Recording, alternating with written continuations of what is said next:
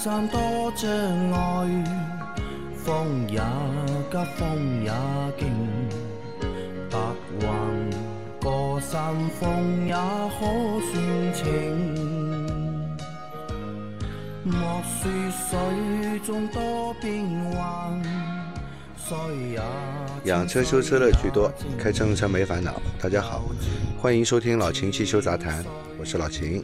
大家好，我是老秦的小工杨磊。大家好，我是阿 Q。好，那今天的节目接着昨天继续。第一个问题，秦大师好，我的车左前轮每次从停车位大角度转向，嘎哒一声响，车停的时间越长，声音就越大。正常行驶没有声音，请问这是什么问题？需要更换什么零件吗？呃，主要检查一些什么啊？这个主销球头、平面轴承，呃，下摆臂衬套，嗯啊，摆臂衬套，以及这个转向拉杆球头，嗯，也就这几个地方要检查一下，总有一个是有问题的悬挂上面的东西啊。对，那为什么会停的时间越长，这个声音会越响？呃，冷了呀，冷啊，冷了，冷了。呃，热胀冷缩嘛，热胀冷缩，对吧？啊，好的啊。那再下面一个问题，秦师傅啊，请问大众的发动机润滑系统养护多久做一次？采用大众清洗剂养护好，还是发动机清洗油直接清洗好？另外，四 S 店采用循环机换冷却液，只需要六升，可以接受吗？呃，现在连冷却液都有循环机，高级货，嗯这个只需要六升的话，那就换吧，也没多多少，多了两升吧，大概、啊对吧？嗯、以后机油对吧？也可以用循环机来换。其实机油用循环机，其实现在理论上完全成熟呀。啊下面抽真空，上面同步放，对吧？就一个做循环。啊，而且我还可以想到，就是用机油用循环机来换机油的一个好处，对吧？嗯，因为它循环嘛，帮一直抽嘛，对吧？可以帮你里面的润滑道啊，各种位置啊。不，对的，不对的，你下面抽只最多就是这个，呃，回流的油孔，啊，回流的油机油回流的油道以及油底壳，呃，可能会有一点清洗作用，但是对这个送油的那个油道，你洗不到的，洗不到，对吧？对你根本洗不到的，好吧？那么回答问题吧 先回答问题吧啊，润滑系统，对吧？润滑系统呢是这样的啊，只要你用的机油的级别足够，嗯，根本不需要做润滑道清洗。为什么呢？它机油本身啊、机油本身就有清洁能力。嗯啊，你只要你的机油到一定的级别了，它的清洁能力是很强的。你发动机里面任何时候看都是很干净的，那要洗它干嘛呢？对吧？那那就没必要洗了嘛。啊，那么如果因为使用的机油级别比较低啊，发动机内部有大量的油泥产生的话呢，是的确是要去清洗。那么到底是用那种加入的清洗剂去运转个二十分钟，再把油放掉的好，还是用清洗油好？那么各有优缺点。清洗油呢，因为你这个放出来的油是黑的，加入的清洗油是干净的。你发发动机启动怠速个十几二十分钟，你放出来你会看到那个清洗油也变得很黑很黑啊，因为它把这个油道里面那些老的机油也带出来了，对吧？但是有一个问题，你这个清洗油又留在你的那个需要润滑的各个部位里面，那么造成你新的机油加进去以后呢，有一定的这个清洗油混合在里面。当然，这个是被允许的啊，不是不被允许。那么用这种清洗剂加在里面呢，它这个其实对这个油泥的清洗作用没有清洗油清洗油这么强，嗯但是它是瓦解它，瓦解了以后呢，靠新的机油把它带下来。呃，也许就是你做过这样一个清洗以后呢，下一次放出来的机油啊，会比你这一次的更黑一点，更脏一点。哎，对的。那么还有一种，就是加入这个机油以加入这个机油以以后啊，它不是说只是只是怠速在那里这个十几二十分钟的，也有就是你要做保养前提前两千公里把清洗剂倒倒下去让你开对吧？啊，让你开，正常行驶两千公里以后，直接帮你放掉，啊放掉换新的油也有的，也有啊其实我说的第三种的是最贵的，嗯但是不管是哪一种，老秦觉得如果机油用的好的话啊都不需要清洗。其实这个润滑倒是不需要去做清洗。对，好的啊，那然后那个循环机换冷却液，初哎，这个初衷是什么？为什么用循环机去换冷却？是高级嘛，多收点钱嘛，用量也大了，而且我设备也上了，给你看到我一个先进的设备，对吧？那么好收钱嘛？啊，好收钱，好吧。啊，可以接受嘛？这个我觉得可不可以接受，就看你那个有没有钱了，对吧？如果你钱多的话，也可以接受。再下一条，主持人你们好，我的问题是，左后翼子板做切割更换对车子本身结构有影响吗？为什么四 S 店在选择维修时会选择切割更换处理？我的车至少被大车从侧面顶了一下，有个大坑，内部没有影响，谢谢啊。那是这样的啊，前翼子板呢一般是独立的，嗯是分开的。那么后翼子板呢，跟整个车身是整体式的，整个一个侧面嗯是整体式的。如果你不是切割更换的话，难道要把车壳一起换掉。啊、对啊，对吧？那只能切割更换，好吧？那么切割更换以后呢，你也不要去想这个对车子有什么很大的影响。嗯、首先这个也是迫不得已的，只能切割更换啊，你肯定要涉及到切割和焊接的，对吧？那么钣金工呢，都是按照这个国家规定的这种工序，特别是在 4S 店，它是肯定要严格按照国家的规定的这些工序来给你完成的。那么对之之后的这个使用上的影响，呃，也都是在这个国家规定的范围之内的，也不会有有什么太大的影响的，这个也不用过多担心，好吧？那么，呃，你说你的车被这个大车从侧面顶了一下啊，有个大坑，有个大坑呢，你看你这个坑大到什么程度？呃，如果大到一定程度的话呢，那么因为你这个坑撞出来了以后啊，你的钢板其实有延展，嗯，那么你要把把它敲回来敲平呢，是敲不平的，不是凹进去就是鼓出来，反正整形整不好，那只能更换嘛。只能更换啊。好的啊，来再下一条。大法师好，二一款英朗一点五 L，请教一下，两月三千公里做的首保，然后最近一个月接了四 S 店三次电话，要求做二保了，说是首保换的机油只管三个月，但到目前总里程也就跑了六千公里啊，需要现在就换吗？还是半年五千公里更换？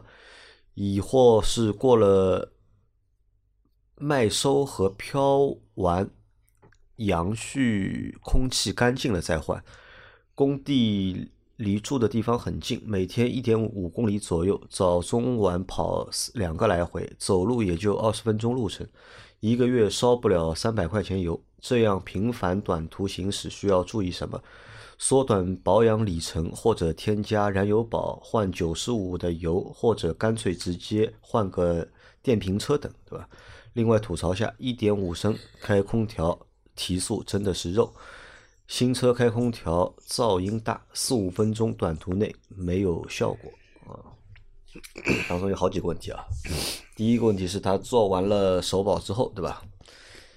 做完首保之后开了三千公里，对吧？四 S 店对吧？又要他去做二保了。嗯，他说首保换的机油只管三个月嘛，啊对那么可能首保换的机油因为是厂家提供的，嗯啊，这个只提供了你一个最最便宜的，最便宜的机油。那么如果是这样的情况下呢，呃，只管三个月也正常，嗯。啊，那你还是三个月到了去换掉吧，嗯。好吧，嗯，但是换完之后，对吧？再下第第三次保养，那你就不要再相信他这个话了。对的，因为现在我们是不能够确定你帮你首保作用的这个机油到底是什么机油，那么有可能真的是给你用了一个很差的机油。对，那你因为首保是厂家送嘛，不是4 S 店送嘛，对吧？那么厂家规定用什么型号的机油，就只能用这个型号的机油，嗯对吧？所以这个你还是要听厂家的，对吧？那你就去把它换掉，对吧？嗯你把二保把它去做掉。那这是它的第一个问题啊，对吧？第二个问题呢是它每天一点五公里左右，对吧？两个来回，也是一个也是个短途行行驶。也是个短途行驶，也是个短途行驶。这样的话需要注意点什么？呃，短途行驶呢，因为这个发动机长期这个在一个比较低的工作温度工作，嗯，一呢油耗比较大，二呢这个内部的积碳也会生成的比较快，第三呢，也就是这个发动机的这个它不是一个正常磨损量、啊，磨损量也会在同样的公里数里面大大的增加，但是没办法，你这个用车的你用车的方式就是这样的一个方式嘛，对吧？你也不能说因为这个事情买车买回来不开放的，那也不现实。那他也考虑了嘛，要不要换个电动车？就是 前几期节目的 建议嘛。然后这样的话呢，你的车子还有个东西会坏了比别人车都要早，你的电瓶也会坏的很早，对一直充不满，对吧？对，永远是在就是充电的路上，从来没有充满过。但这个我觉得啊，就像老秦说的，车都买回来了，嗯，我怎么不不开也不现实嘛，对吧你只有开的越多，你这个就是价值会变得越大嘛，对。对吧？那反正你就正常开吧，正常开、因为你车子不开，只是省了一点油钱啊你买车的钱一分也没便宜，保险的钱也一分没有便宜，对的啊对吧？然后这个停车费的钱啊也一分都没有便宜，这些钱都已经花掉了，为什么不用呢？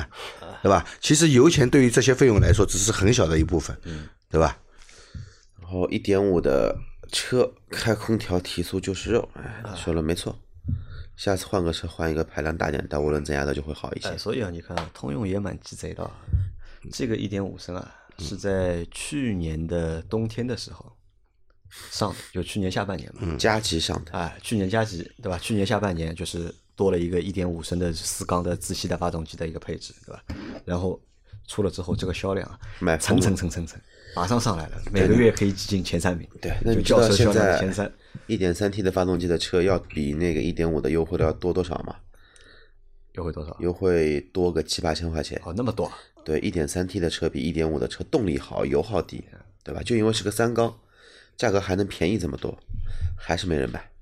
所以你现在说这个开空调啊，这个发动机肉啊，这个是正常的，因为这个发动机的功率本身就非常小。对，这个一点五升100马力功率功率很小的，但是你看，如果这个它这个车型啊，如果是在夏天上的话，嗯，又有问题了，对吧？夏天大家都要开空调的。嗯，人家去试驾啊，，哎呀，这个车啊，跑不动口碑马上，就出来了。这个车好肉啊，就像当年的克鲁兹一样，我估计要买这个车，基本上不会提供试驾，不会提供试驾，试试什么了？试了都不买了呀。试了都不买了的。所以你看，这个车型在它在选择这个上市的这个月份的时候啊，还是有讲究的，对吧？就放在冬天上市，哎，大家觉得这个车 OK 的。但是夏天上市呢，这个车口碑就不行了，对吧？都说这个车肉，对吧？但这个也没有办法，你现在买也买了，对吧？嗯，反正嘛，你也一点五公里嘛，反正短途我觉得肉就肉一点吧。然后你说等这个飘完杨絮，嗯啊，以后干净了再去换那个做保养吧。做保养，没必要啊，因为这个有空气滤清器的，你这个阳絮呢会被空气滤清器过滤掉的啊，其实吸不到你发动机里面去的啊，这个其实个可能就是想省这个空滤吧，对吧？因为现在做保养，对吧？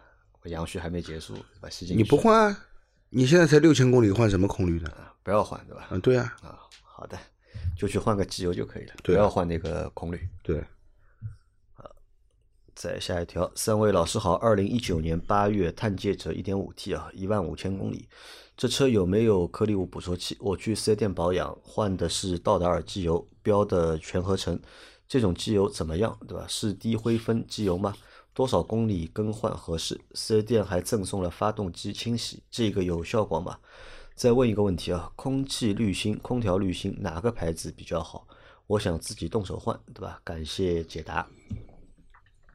嗯，你提供的那个照片上面，我没办法来判断这个机油是不是低灰分机油。嗯，啊，这个你要问一下四 S 店的人。对你问一下四 S 店的人啊，这个机油是不是低灰分机油啊？他们给到你的答复应该是比较准确的。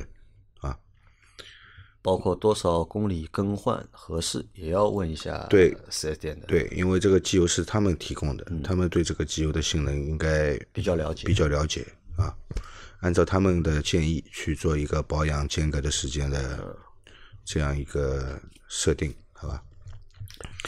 然后呢，空气滤和空调滤想自己换，对吧？那马勒、慢牌啊，还是比较好的牌子。质量肯定是有保证的，嗯，好吧。然后这个车有没有颗粒捕捉器啊？前期节目的话我也那个说过了，怎么样去查，对吧？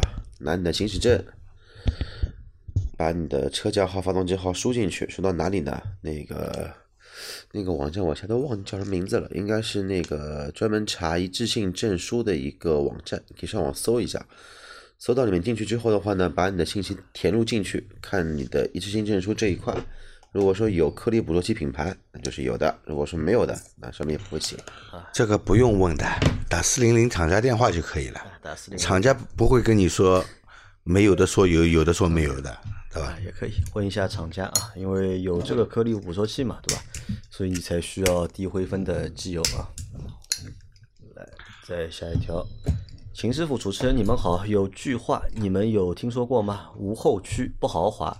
这句话是否是对的？为什么后驱车基本以后驱为主？后驱基本以后驱。后驱车是以后驱 是后驱的呀。那么你是应该是说是不是豪华车对吧？以后驱车为主？有这个说法吗？无后驱不豪华。先说说这个吧。先说说豪华车一般意味着什么？更大的排量，嗯，更大的马力，对。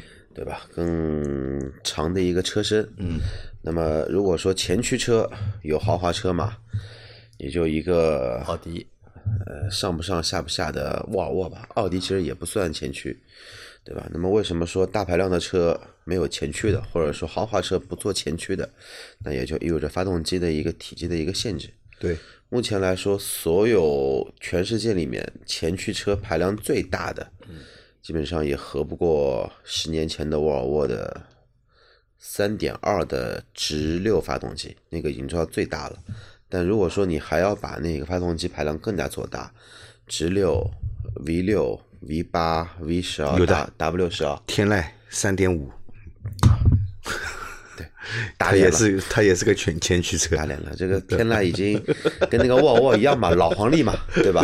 沃尔沃不是豪华哦，不，那个天籁不是豪华车，天籁不是豪豪华车，不是豪华品牌，沃尔沃是豪华品牌。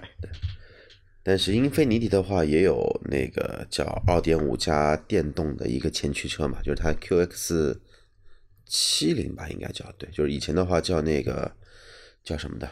就是那一款油电混动的 SUV，那么你发动机做的越大，我们再往回回回说，发动机做的越越大，然后的话呢，等于说你车头的负担越重，你同时要兼备转向的一个效果，那这个的话呢，车身结构上会做的很奇怪，车头会很大，车子还是前驱的，前悬会更长，后悬会会很短，长什么样子呢？参考一下零五零六年的吉利华普汽车的那个车车头，就长这种感觉。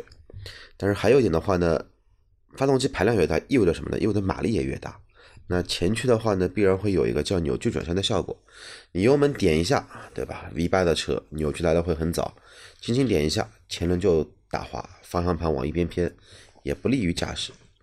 呃，所以说呢，就是说相对来说，大马力的豪华车，发动机又比较排量比较大的，那基本上都是以后驱为主。啊，另外呢。后驱车呢，前后的这个配重更合理。对，前驱车嘛，你想这个变速箱、发动机全部压在车头，对吧？这个配重肯定是头重脚轻的，对吧？那么你后驱车呢，首先你一个发动机是一个纵置发动机，不是横置的，然后变速箱呢是在这个驾驶室的这个底部的，已经往后移了。那么后面还有一套传动系统，对吧？整个平衡。前后的平衡是比较合理的。啊，那这里还可以穿插着说一下什么呢？就是我们来想一下，我们怎么去定义一个豪华车啊，对吧？豪华车其实豪华车的这个诞生啊，不是说我生出来我就是豪华车的，对吧？一个豪华品牌，其实它从一个普通的一个品牌变成一个豪华品牌，其实还是有一个过程的。对要经历很多你像奔驰这种都是百年的一个品牌，对吧？嗯那它的车如果卖，他要卖的贵，他无非就是什么，他要把车做得大，嗯或者呢要把车做得好看，做的高级。然后呢，最关键是什么呢？动力要充动力要足，因为啊我们往二十年前走，对吧？嗯或者往三十年前走，评判一台车的一个就是优缺点，主要的还是看它的发动机。一个是发动机排量，第二个是轮轮子的轴距，对吧？不像现在就是有那么多的就纬度去可以去评判一台车好或者不好，豪华或者不豪华。对，但如果说从历史角度来说，豪华车其实是确实是与与生俱来的。因为为什么呢？那个一百一百多年前吧，啊刚有车那会儿，车本身就不便宜。不，那个不叫豪华，那个是贵，对吧？那个就 那个 普通人买得起啊，普通人买不起，只有有钱人买得起。对啊这个不还不叫豪，因为豪华你要一定要有，就是有三个品牌，对吧？大家是差，呃，大家都买得起，但是这个呢特别贵，我买不起，对吧？可能它是豪华品牌，对吧？那个时候是只有一少部分人能买得起嘛，对吧？但现在就不一样了嘛。所以小部分人买得起的车才叫豪华车嘛。你就跟现在一样，大家老百姓，你说买个 BBA，基本上每个人都能买。但是你要说上升到你要买一个宾利，要去买一个劳，那这个的话基本上都是很难达到。嗯好啊，那我们过了啊，再下一条。主持人，你们好，我的问题是车辆一般开几年出售最为合适？车子啊，车子开到报废，卖给报废厂最合适，对吧？开几年出售最合适啊？我的观点啊，看你钱包什么时候有足够的钱，和你想买的车是不是足够出现，对吧？你钱包里的钱能购买它，这个是最合适的一个时间。每个人可能对这个这个问题的答案可能都会不一样，对吧？那老老秦觉得开时间越长嘛越合算，越划算，对吧对，如果你真的要考虑卖掉的，有的人就是嫌麻烦，验车啊什么的很烦，他会选择接近六年的时候去卖掉，因为满六年要验车了，对吧？阿 Q 呢是觉得看预算，对吧？看经济实力，对吧？什么时候满足了，就什么时候可以换。对不要去相信有些人说的车子开两三年卖掉是最划算的，其实我觉得是说是最保值的，保值个屁！第一年亏的最多，第二年跟第一年亏的差不多，对最吧？合适啊，就是最不买车最合适，我倒是觉得，对吧？你什么时候想换了，对吧？什么时候就换。什么时候就是一个合适的 换车的时间，对吧？可能是一年，也有可能是五年，对吧？也有可能是十年，对吧？啊，再往下走啊，三位大师好，新款大众探岳油箱盖推荐加九十八号汽油了，不会，不然会导致颗粒物捕捉器堵塞。啊，其他轿车是否也需要加九十八？加九十八能减少积碳吗？为什么涡轮增压车的热效率都不高，反而自然吸气的车热效率能够达到四十以上？探岳的颗粒物捕捉器是否能够拆除？怎么避开 ECU 对颗粒物捕捉器的检测？感谢啊。那这个问题，我之前还没读到这个问题啊。我们在休息的时候还和老老秦讨论过这个问题，对吧？到底怎么回事的吧？这个颗粒物捕捉器为什么会大面积的出现故障或者是有问题？我觉得它这个颗粒物捕捉器在设计上可能存在问题，所以引起了现在这样的。对，这个部件本身是存在缺陷的，是。嗯，因为厂家也没给出明确的这个解决方案，也没有说这个问题到底出在哪里，对吧？我们只是在这在这样猜想一下。啊，因为我也问过老秦嘛，我说要不要就把，因为我们判断是这个颗粒物捕捉器这个部件 本身是有问题嘛，对吧？天天先天有缺陷，那我就问老秦嘛，说能不能就是把它换掉嘛？但老秦说换是能换的嘛，但是这个代价很大，大众承受不起。只能证明什么呢？这一批颗粒物捕捉器的供应商呢，酒量比较好。呃，对的，对 的，这个锅其实说实话，我觉得不能完全让大众来背这个锅，对吧？那么他不背又又又有谁来背呢？只能他背啊，对吧？他的产品嘛，嗯，对吧？你自己造的产品，你不背这个锅，谁来背啊？但其实我觉得应该还是让应该让这个配件提供商、供应商啊，配件提供商说我是按照你的设计来生产的嘛，我有什么问题啊？而且过了你的检测院，啊，而且你也验收合格，装到你的车上去了。设计缺陷的，不是生产缺陷，啊对吧？不是产品生产加工时候的缺陷，是设计上是有缺陷。对，那然后我们也我也问老秦嘛，能不能把这个东西索性就把它关掉，对吧？嗯，拔掉？这样就不会堵塞了嘛。不好拆这东西，不好拆不好拆，好吧？拆掉了以后，你尾气排放肯定是不合格的，对吧？第二，你怎么拆呢？它这个东西现在跟那个三元催化做做在做成一体的，你难道连三元催化也不要了吗？怎么猜呢？这个还蛮难的。啊，甚至呢，我和老秦说，对吧？我想了一个很极端的一个方式，对吧？嗯就是大家去修这个东西的时候啊，厂家帮你把这个东西就拆掉了，嗯，应该不会。然后呢，换一套程序给哎你，换一套不带颗粒物捕捉器的这个程序给你，嗯哎，你这个车就能够正常用了。然后呢，五年过后，对吧？又被政府查出，对吧？查出来你又作弊了，然后再罚你一次。啊，这个问题其实现在没有一个解决的方式。这个到底要怎么解决，要看这个厂家最后出台一个怎样的一个召回的解决方案啊，对吧？然后再聊聊那个吧，那个那个热效率，嗯，但这个东西聊的东西维度太大，内容极其专业，但是我们可以考虑另外一个问题啊，为什么自然吸气的车很难通，就是说很难通过热效率来提升它的一个动力，就是说丰田不是一直说它热效率高嘛，二点五的混动，二点零的自吸，百分之四十一、四十三都很高，但它为什么开起来还是这么肉？为什么呢？为什么呢？那个发动机的自己的特性在里头。就涡轮增压车，你要做到热效效率像丰田车一样这么高，你的压缩比是是就必然会达到个十二、十三甚至于十四。那么涡轮增压车本身就是对抗爆性的要求是远高于自然吸气车的。那你要压压榨动力的同时，你又不能追求更高的压压缩比，那么只能干嘛呢？只能去增加涡轮的压力。像目前的量产车的话呢，最高的也就达到一点八个八，对，对吧？但是你自然吸气的车，你的进气压力才多少？零点一吧，零点一这样子。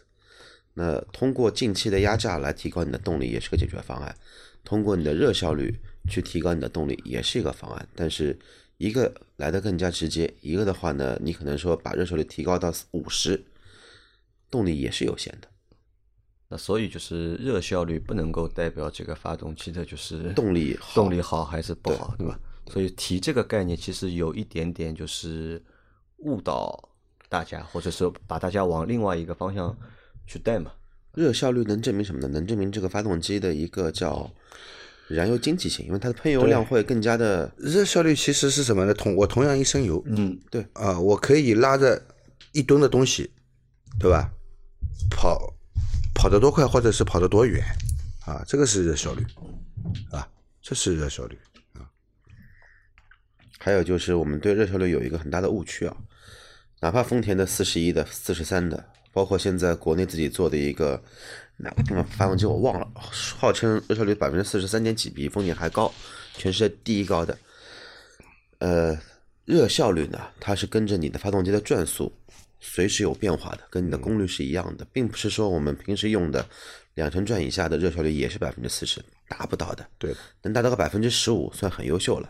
它必须得在一个严苛的工况条件下，才能达到它的理理论值。对，而且这一个理论值的那一个我们说节点，是基本上平时用车过程中不可能会用到的这么一个点。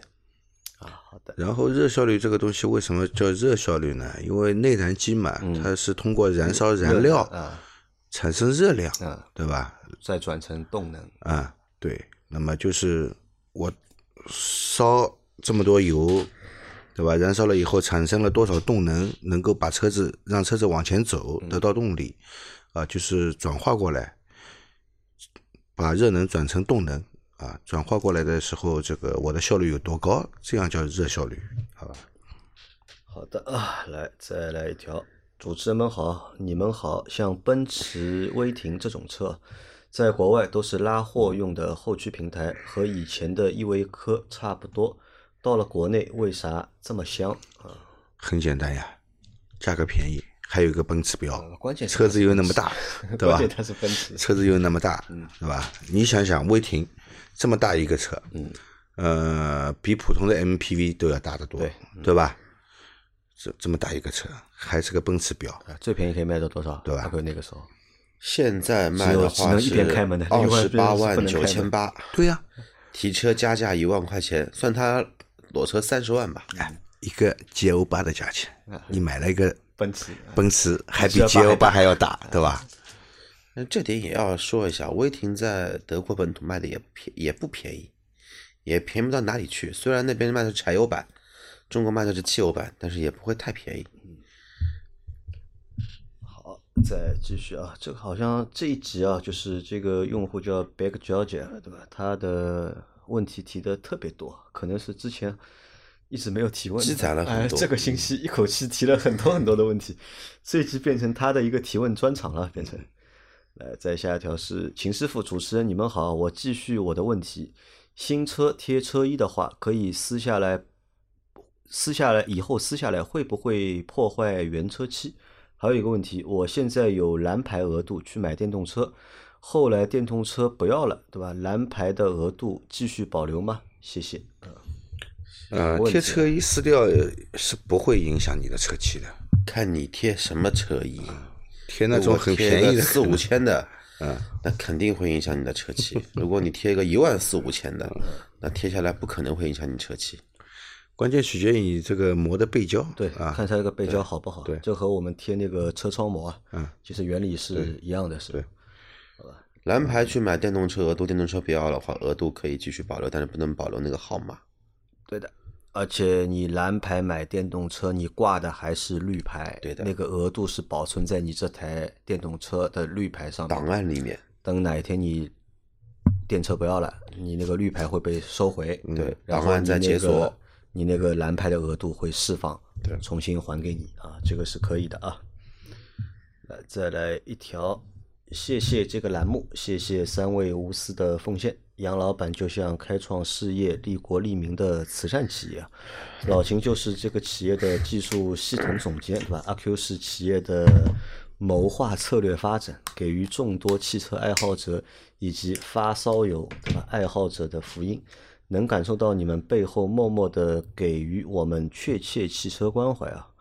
听，呃，让听到的每一位听众在养车修车中不再走弯路。你们是汽车界的达人，传递教导正能量的创始者，理应得到社会的敬仰啊！感谢杨老板，感谢老秦，感谢阿 Q，在此祝你们生活愉快，身体健康，万事如意。还有你们三位大咖是最帅的，我述述说知识浅薄，如有不雅，还请见谅。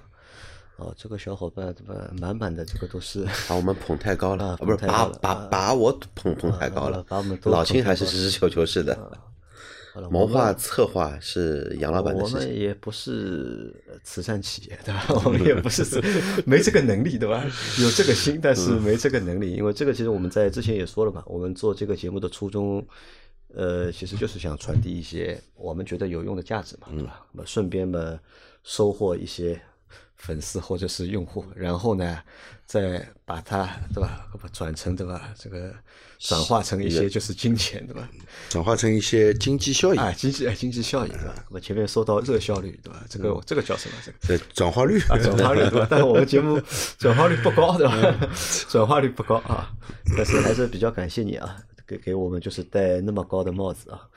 这个人设对吧？一下子被你这样建设起来之后，后面路很难走哎 以后我们去竞标就把这个人 人设啊。对，哎，这个倒是可以啊。以后我要把这一段就贴在我们那个节目介绍的 PPT 里面，对吧？让客户看一下，哎，我们的听众是怎么评价我们的节目的啊？啊，谢谢你，谢谢你啊！再来一条，三位大师好，追到了四百零四期啊，这期还没听，提个关于方向盘的问题。我的车是一五款克雷奥，三万公里了，之前没觉得自己方向盘重，这段时间开了同事的迈腾和雅阁一对比，他们的方向盘真的很轻，九十度低速转弯后方向盘都可以自动回正，而我的是不会，只有左转弯的时候加油门加速转弯才会自动回正，是转向机有问题吗？有时候为了不影响后车，我会加速转弯，这种驾驶姿势正确吗？呃，首先你是一个 SUV，嗯啊，底盘跟轿车还是有区别的啊。那么方向盘是不是能自动回位，跟那个底盘的结构有关系这个有关系。第二，这个每个车的方向机设计都不一样，嗯啊，所以你这个回位呢，呃，你觉得打方向比他们重，回位也没他们那个灵敏，嗯，这个是正常的。天生的啊对对对注定的，对吧？这不是你这个车有问题，好吧？你这个车天生就是这样，嗯啊，不能认为车子有问题。你可以去开一下那个奇骏，嗯，应该跟你很接近，跟你很接近啊。啊，对的，日产的方向盘都比较粘手，嗯，就是方向盘的回馈力度会比较小一些。啊，那然后它还有个问题啊，就是它转弯的时候啊，喜欢加速转弯。嗯，他说为了不影响后车，对吧？喜欢加速转弯，正常，这算一个正确的姿势吗？在安全的前保证安全的前提下，这是一个好习惯。好习惯，这个是。嗯，加油出弯嘛，加油出弯。你开的是汽车，如果你开的摩托车，你不加油门不出弯的，你不加油门就是只能原地一直转，而且这个圈越转越小。啊，可以的啊，没有问题啊。来，再下一条，三位老师好，朋友送了我一瓶三 M 的汽油添加剂，写着直喷和涡轮增压发动机专用。我的车是雅阁混动，是多点电喷的自吸发动机，请问可以用吗？嗯我问了他啊，你这个添加剂是提高辛烷值用的还是除碳用的？他说是除碳用的，除碳用那就没问题啊，那就没问题，你可以用，好吧？可以用对吧？可以用啊。那么如果是提高辛烷值用的，就要看情况了啊。看什么情况呢？那个这个直喷和涡轮增压的这个发动机呢，它这个其实涡轮介入以后，它的压缩比还是很高的。嗯那么如果提高辛烷值的呢，对它是有利的。嗯啊，如果用在普通自然吸气的发动机上面呢，提高辛烷值呢，我觉得就没有太大的意义了。好的啊，那反正是除碳的话，多点电喷的车其实其实也会积碳，只是没有直喷的车积的那么多或者积的那么快而已，嗯，对吧？对，那个关键是自然吸气，如果是低压缩比的那种发动机啊，其实没有必要去使用这些提高辛烷值的嗯。这个添加剂啊，而且有些人说，呃，我要用九十五号，用甚至于说要我要用九十八号啊，其实没有意义。为什么？辛烷值只是抗爆性嗯，啊，那如果你是低压缩比的发动机呢，恰恰需要用九十二号活泼一点啊燃烧燃烧速度更快，嗯啊，那那个呢，就是它抗爆性提高了，燃烧速度也会慢啊，相对来说，发动机获得的燃烧以后产生的动力啊，会不如这个九十二号的汽油啊，所以我们选择汽油的时候，还是要去看我们自己发动机的压缩比嗯啊。但是你只看压缩比也不行，因为涡轮增压的那个压缩比，它涡轮介入了以后，它真正的这个进气量其实增大了，压缩比其实也是提高了，对对吧？但是它这个标出来的压缩比只是一个活塞上下运动，嗯，涡轮没介入的时候的一个压缩比啊。好的，最后一个问题，怎么分辨自营中石化加油站还是加盟的？听说加盟的油和自营的油不一样。理论上说是一样的，因为都是由中石化来供油的，嗯，对吧？但是呢，我跟你说，加盟的呢，它的来路呢会多一点，呃，油的来源会多一点。其实是被逼的，因为如果油在供应上有出现缺口的话，它会首先保证自己直营的加油站的供油，加盟的可可能就会少供一点，对，因为都都要想做生意嘛，你不给我油，我没东西卖，我怎么赚钱呢这？是一一方面嘛，还有一方面是这个进价，对吧？嗯油给你的一个进价或者批发价，对吧？它也是死的嘛，嗯对吧？那你如果是自营的，它无所谓的，对吧？但是如果你是加盟的，对吧？你进那个中石化的油，它会有一个进价，但是呢，你有可能会遇到其他的渠道，哎，他会问你的，哎，你要不要油，对吧？每吨，对吧？再便宜个多少钱，对吧？那么有的可能老板，对吧？他为了赚钱，哎，他可能会找一些其他的渠道，对吧？这个是会存在这个可能，但怎么去分辨呢？自营的和加盟的，去看营业执照吗？还是看什么？呃，你可以问，嗯，你这个是自营的还是加盟加盟的啊？或者自己去网上搜一下，都搜得到的。你平时要去加的这个中石化，你搜一下是它是自营的还是加盟的，搜得到的。搜得到，对吧？啊，好的，或者直接问加油站里面的工作人员，他们一般都会告诉你都。会告诉你，对吧？好的，那我们今天的这期节目啊，就先到这里啊。但有一个事情忘了和大家说了，就是买我们西米卡的小伙伴啊，就是你们会发现，如果你们用的话，呃，在从上个星期开始啊，就是这个西米会员多了一个功能，嗯，多了一个什么呢？多了一个就是西米会员专属的一个提问的一个入口。我我看得到吗？你你是西米会员吗？我不是，你不是的吧？你不是的话，你是看不到的。如果你是西米会员的话，你可以在西米的会员的那个页面里面，你会看到一个就是提问的一个入口。不是。听众留的言，嗯提的问我，我能看到吗？啊，这个你能看到的，这个你是能够看得到的。啊，它显示在什么地方呢？呃，在那个呀，在我们那个圈子里面，就是它西米团，就是我们的节目啊，auto B B B，它是有一个圈子，类似于一个就是 B B S 的一个板块一样的，就大家可以在里面发各种各样的文章，或者是上传图片。